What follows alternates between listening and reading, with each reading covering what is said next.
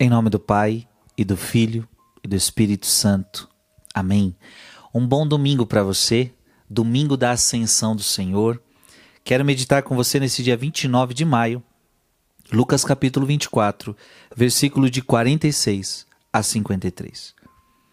Naquele tempo disse Jesus a seus discípulos: Assim está escrito: O Cristo sofrerá e ressuscitará dos mortos ao terceiro dia.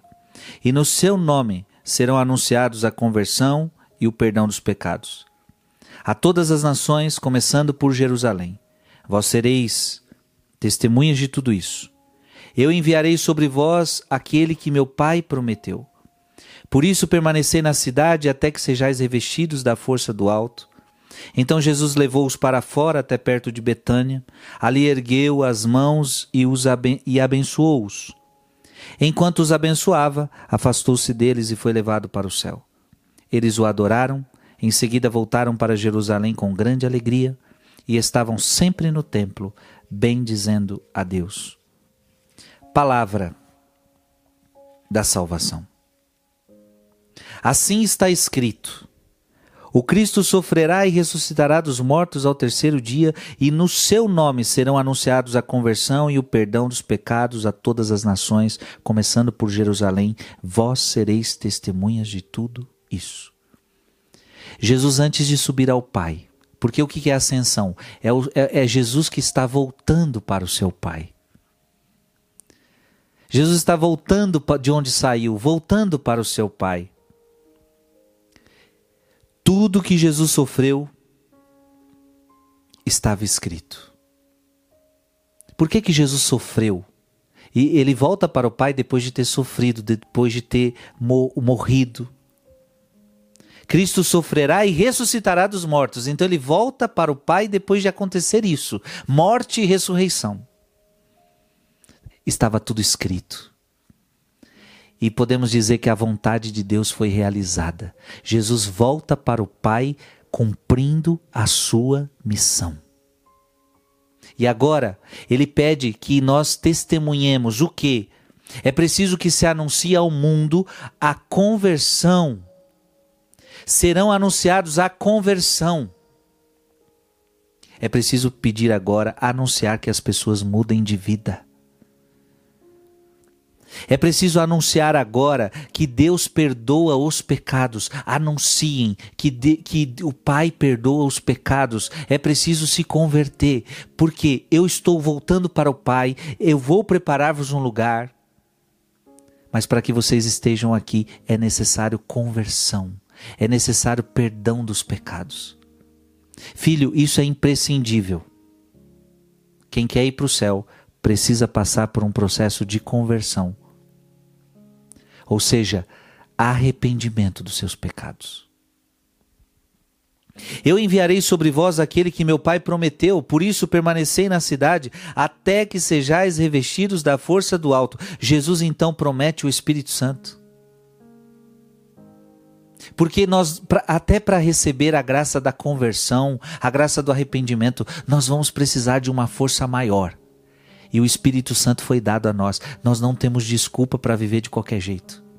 Sabe, sabe, sabe o que está acontecendo agora? É como se Deus estivesse dizendo assim: Eu estou dando ajuda para vocês, porque eu sei que sozinho vocês não vão se converter, sozinho vocês não vão conseguir mudar de vida, sozinho vocês não vão dar conta. Porque a gente poderia dar desculpa para Deus: Deus, eu não consigo. Eu tento ser bom e não consigo, eu tento mudar de vida e não consigo. E você teria razão. Sozinho você não conseguiria. Sozinho eu não conseguiria. Aí o que, que Deus fez? Deus deu força do alto. Não, você não vai conseguir sozinho. Eu estou te dando ajuda. A ajuda é o Espírito Santo para que você viva a palavra de Deus. Eu estou te dando o Espírito Santo para te dar força para você andar no meu caminho. Por isso que Paulo, lá, Paulo vai dizer das obras da carne, Gálatas capítulo 5, e aí ele vai dizer várias obras da carne. Para não viver as obras da carne, Paulo diz o quê? Deixai-vos conduzir pelo Espírito Santo para que não vivais as obras da carne. Ou seja, só com o Espírito Santo que eu não vou viver as coisas do mundo. Ah, eu preciso da força do alto. Então Jesus levou-os para fora, até perto de Betânia, ali ergueu as mãos e abençoou-os. Olha que bonito, antes de, antes de Jesus subir para o céu, para o céu, ele nos abençoou. Que gesto bonito. Levantou as mãos. Imagina todo mundo olhando e ele, ele abençoando. Que coisa linda. Nós recebemos toda sorte de bênçãos. Nós que e sobre nós tinha o que, gente? Vamos lembrar? Sobre nós havia maldição. Jesus se fez maldição por nós. Maldito o homem que morre no madeiro. Quem é que merecia o madeiro? Quem é que merecia aquela cruz? Eu e você. O que, que havia sobre a humanidade? Maldição. Mas o que, o que, que agora existe sobre nós? A bênção de Jesus. A terra foi abençoada, o mundo foi abençoado, ele nos abençoou com toda sorte de bênção, já não há mais maldição sobre você. Enquanto os abençoava, afastou-se deles e foi levado para o céu. Jesus foi para os céus, para quê? Para nos preparar um lugar. Interessante porque Jesus sobe ao céu como um novo Adão. Segundo Paulo, Jesus Cristo é o novo Adão.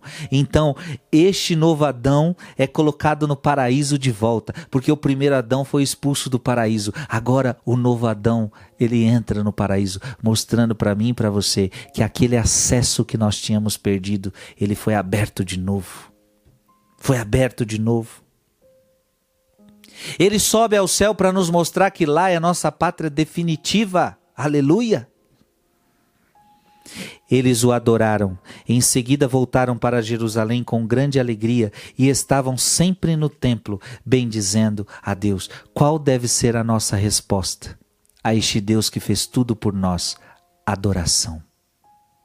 Os apóstolos adoravam. Esta deve ser a nossa maior resposta a Deus: a adoração.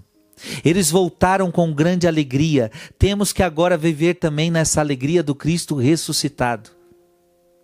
Deus quer que a gente viva nessa alegria. E terceiro, eles estavam sempre no templo bendizendo a Deus. Devemos buscar a Deus no templo, na igreja, até chegarmos ao céu.